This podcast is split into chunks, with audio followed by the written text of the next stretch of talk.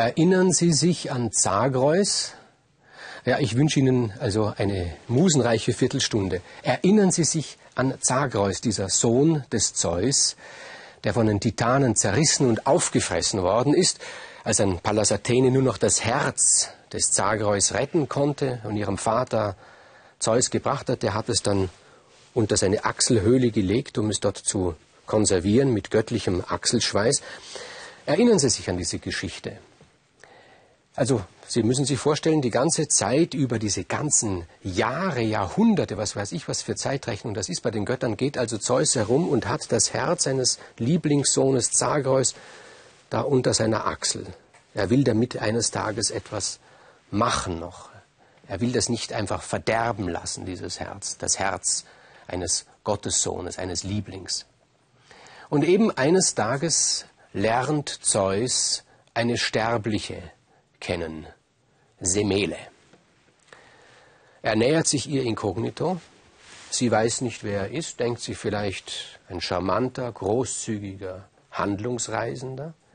Und sie fragt auch nicht. Das ist eine sehr leidenschaftliche Beziehung zwischen den beiden. Zeus hat von Anfang an zu ihr gesagt, lass es uns auf dieser Ebene tun, fragen wir nicht weiter nach unseren anderen Verhältnissen, das würde uns nur den Spaß verderben. Wer ist diese Semele? Es ist nicht irgendeine, es gibt nicht irgendwelche Figuren in der Mythologie. Alle diese Figuren haben eine Bedeutung, haben eine große Geschichte. Semele ist eine Tochter des Kadmos. Da muss ich auch wieder daran appellieren. Erinnern Sie sich, der Kadmos, da war der Bruder der Europa, der ausgeschickt worden ist, um seine Schwester zu suchen. Und Semele, wie gesagt, hat ein freudevolles Verhältnis mit Zeus, den sie nicht kennt. Und eines Tages sagt Zeus zu ihr, Tust du mir einen Gefallen, Semele? Und sie sagt, ja, ich tue dir gern jeden Gefallen. Was ist denn denn für ein Gefallen? Und er sagt, nein, ich möchte, bevor du, bevor ich dir sage, was du zu tun hast, möchte ich von dir das Versprechen, dass du es auf alle Fälle tust. Und Semele hatte keinen Grund, misstrauisch zu sein. Und sie sagt, ja, ich verspreche dir, ich tu's. Und da holt er das Herz des Zagreus unter seiner Achselhöhle hervor und sagt, iss es auf. Semele hat es versprochen. Gut, sie tut es. Sie isst das Herz des Zagreus auf. Und dieses Herz, also wiederum medizinisch, biologisch durchaus anzuzweifeln, aber mythologisch völlig in Ordnung, dieses Herz setzt in ihrem Leib sozusagen Frucht an. Aus diesem Herz wächst ein Embryo und auf diese Art und Weise wird Semele schwanger. Und dann passiert eines Tages Folgendes, was in solchen Geschichten oftmals passiert. Es klopft am Vormittag, als Semele allein ist, an ihre Tür und da steht eine alte Frau. Und wenn solche alten Frauen auftauchen in der Mythologie, dann wissen wir in der Regel, wer das ist. Es ist nämlich die vor Eifersucht rasende Hera, die sich verkleidet hat. Und sie sagt, Semele, ich beobachte dich schon die längste Zeit. Ich sehe, du hast einen neuen Liebhaber. Ja, sagt Semele, ist ein großzügiger, lieber Liebhaber. Und die alte Frau sagt, ja, weißt du denn nicht, wer das ist? Interessiert dich das nicht? Nein, sagt Semele, eigentlich nicht. Und diese alte Frau hetzt auf die Semele. Und am Abend, als Zeus wieder kommt, sagt Semele, äh, würdest du mir einen Gefallen tun? Und Zeus sagt, ja, was für einen denn? Und Semele sagt, mach mir's doch so wie bei dem Herz. Du versprichst mir zuerst, dass du mir diesen Gefallen tust und dann sage ich dir was für einen. Und Zeus sagt, das ist eine gefährliche Geschichte. Sagt Semele, ja, kein Problem, dann verbringen wir halt den heutigen Abend in der Küche, ist auch schön dort, ne? brauchen nicht ins Schlafzimmer zu gehen. Das will aber der Zeus natürlich nicht und er sagt also gut, ich verspreche Und sie sagt, ich möchte wissen, wer du bist. Und Zeus hat es versprochen und er sagt, ich bin Zeus, der oberste Gott. Und Semele glaubt ihm, denkt sich, warum denn nicht? Ich bin ja schön, ich bin die Tochter des Kadmos, warum soll mich nicht Zeus besuchen? Und am nächsten Tag kommt die alte Frau wieder und sagt, jetzt Semele, weißt du, wer das ist? Und sie sagt, ja, ich weiß, wer das ist. Es ist Zeus, der oberste Gott. Ja, kannst du dir vorstellen, sagt die alte Frau. Und das hast du ihm geglaubt? Er soll sich dir doch in seiner ganzen Herrlichkeit zeigen. Und sie hetzt sie wieder auf.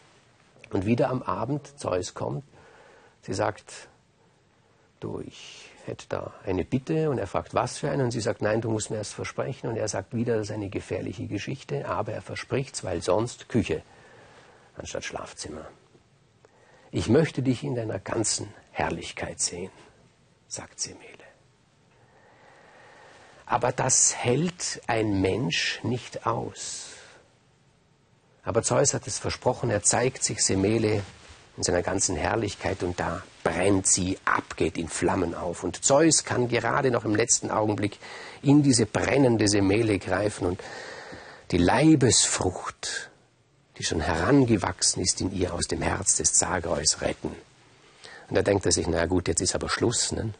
Er schneidet sich den Oberschenkel auf, näht diesen Fötus ein in diesen Oberschenkel und nach einer Weile, ich weiß nicht, wie lange eine göttliche Oberschenkelschwangerschaft dauert in der Regel, aber nach einer Weile platzt diese Wunde auf und heraus kommt ein neuer Gott.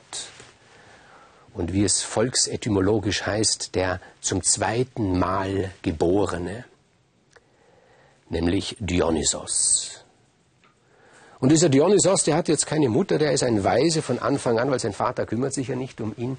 Der wird nun zur Schwester der Semele gegeben. Ino, eine andere Tochter des Kadmos. Ino lebt zusammen mit Atamas. Wieder eine lange Geschichte. Das, das, ist das Problem bei der griechischen Mythologie. Es gibt keine Nebenfiguren. Man kann von jeder Figur aus sagen, soll ich mich für diese oder für diese entscheiden. Aber ich will trotzdem kurz umreißen, was es mit diesem Atamas auf sich hat. Dieser Atamas ist der Zwillingsbruder des Sisyphus. Über den will ich jetzt gar nicht reden, aber Sisyphus, das kennen Sie. Sisyphus, der den Stein raufrollt und Atamas ist sein Zwillingsbruder, seine schwächere Kopie sozusagen. Und dieser Atamas ist verheiratet mit Ino. Und er hat auch zwei Söhne mit Ino. Und nun bekommt er einen dritten dazu, nämlich diesen jungen Dionysos, von dem niemand glaubt, dass er ein Gott ist, aber dieser Dionysos ist ein mächtiger, ein starker. Und er vertreibt diese Söhne allmählich aus dieser Familie, die anderen Söhne. Jetzt muss man noch dazu etwas anderes sagen. Dieser Atamas war vorher wiederum mit jemand anders verheiratet. Diese Geschichte habe ich schon begonnen zu erzählen. Er war verheiratet mit Nephele. Und Nephele ist ja auch eine Kopie gewesen, eine Kopie der Göttin Hera, aus Wolke gemacht. Als dann diese Wolke da übrig war im, im Olymp, diese, diese Wolkengottheit, da hat sich Zeus überlegt, was soll mit der geschehen? Und da hat er gesagt, sie ist eine Kopie, der Atamas ist mehr oder weniger auch eine Kopie, verheiraten wir es mit dem.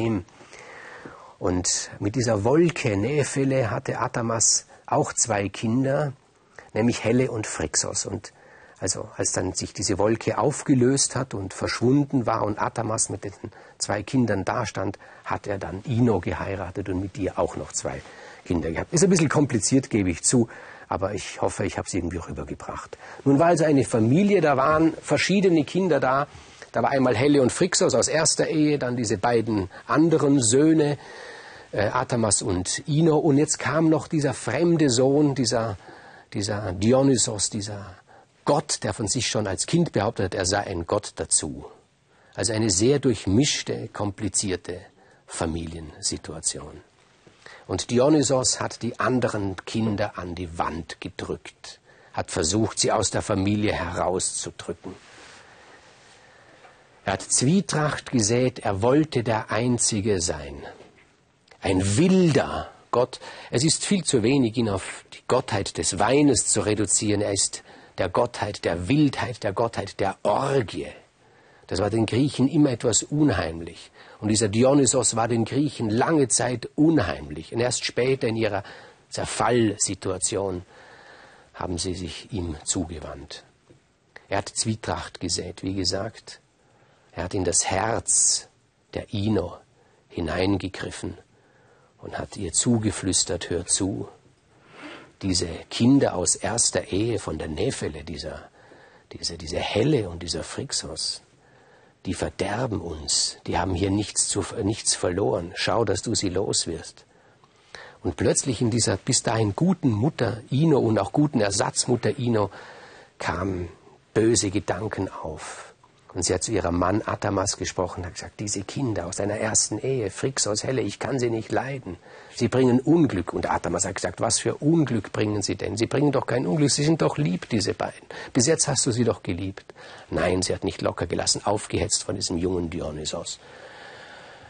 Und dann hat Ino einen Priester bestochen und hat mit diesem Priester gemeinsam in der Nacht das Saatkorn geröstet, sodass es verdorben war und hat am Tag behauptet, es seien Phrixos und Helle gewesen.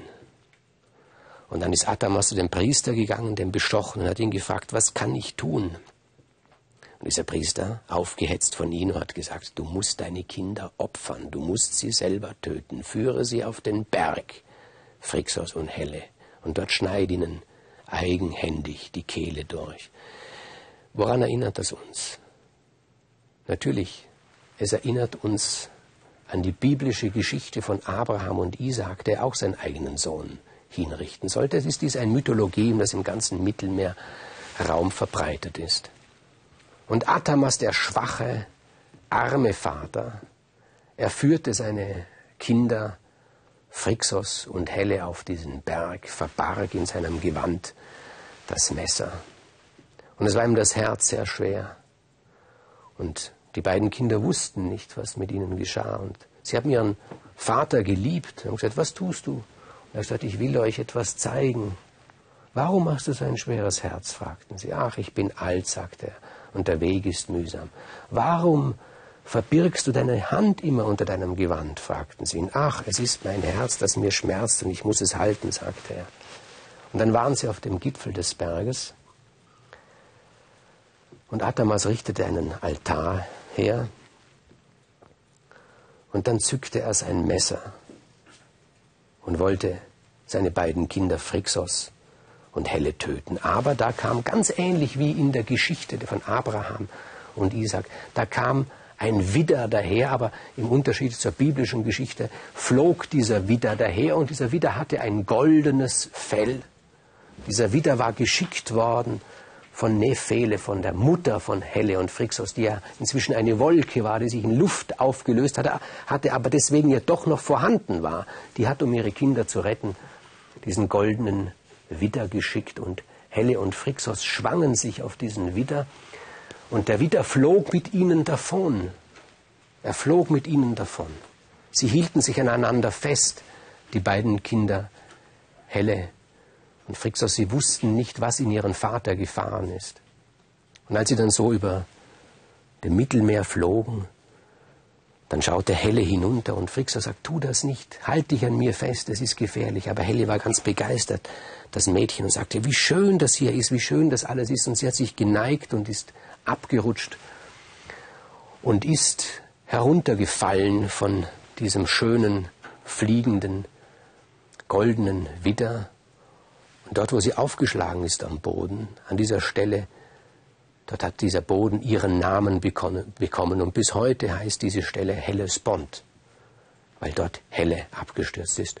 Und Phrixos flog, flog weiter, er flog bis dorthin, wo, wo heute Georgien ist, in das Land Kolchis, wo der König Aietes wohnt, ein finsterer König in einem finsteren Land.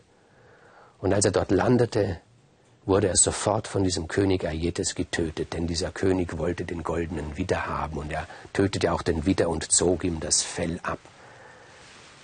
Es ist das berühmte goldene Vlies, das in einer anderen Sage, die ich später erzählen werde, eine große, eine zentrale Rolle spielen wird.